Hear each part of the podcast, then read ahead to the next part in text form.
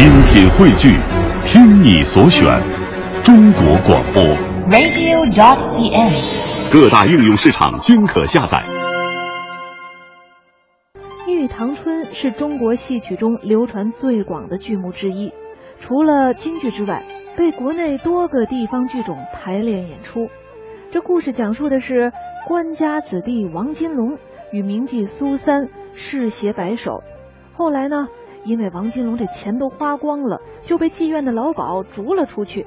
于是王金龙这原本养尊处优的公子哥，就贫困潦倒在了关王庙。自从王金龙被逐之后，苏三是百般的惦念。后来得悉了这件事，马上就赶到关王庙赠了金子，让王金龙得以回南京。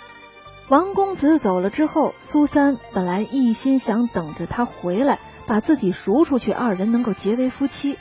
可没想到这老鸨贪财，把苏三就卖给了山西富商沈艳林为妾。这没想到的事儿是一件接着一件。这沈艳林的妻子皮氏与赵坚生私通，两个人是密谋毒死了沈艳林，还反而诬告苏三。这县官收了皮氏的钱，那就受了贿了，将苏三问成死罪，屈打成招。后来押解到太原三堂会审。又一件没想到的事儿来了，主审官呢，恰巧就是巡案王金龙，这一下子就让冤案平反了。王金龙和苏三最后来了一个大团圆的结局。好，那接下来咱们就欣赏一下由越剧名家戚雅仙演唱的越剧版《玉堂春》。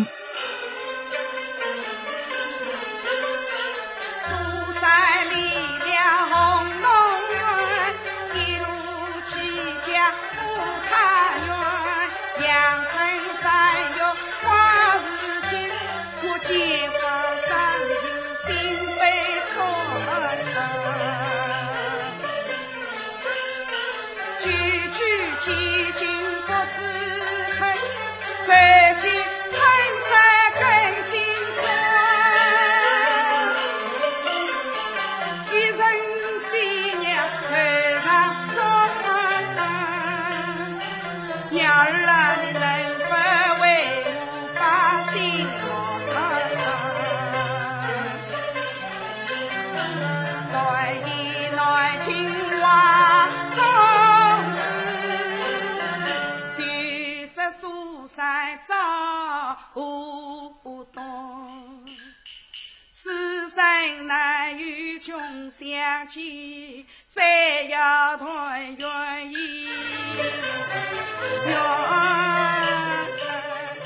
在时间的隧道里穿行，优雅依旧。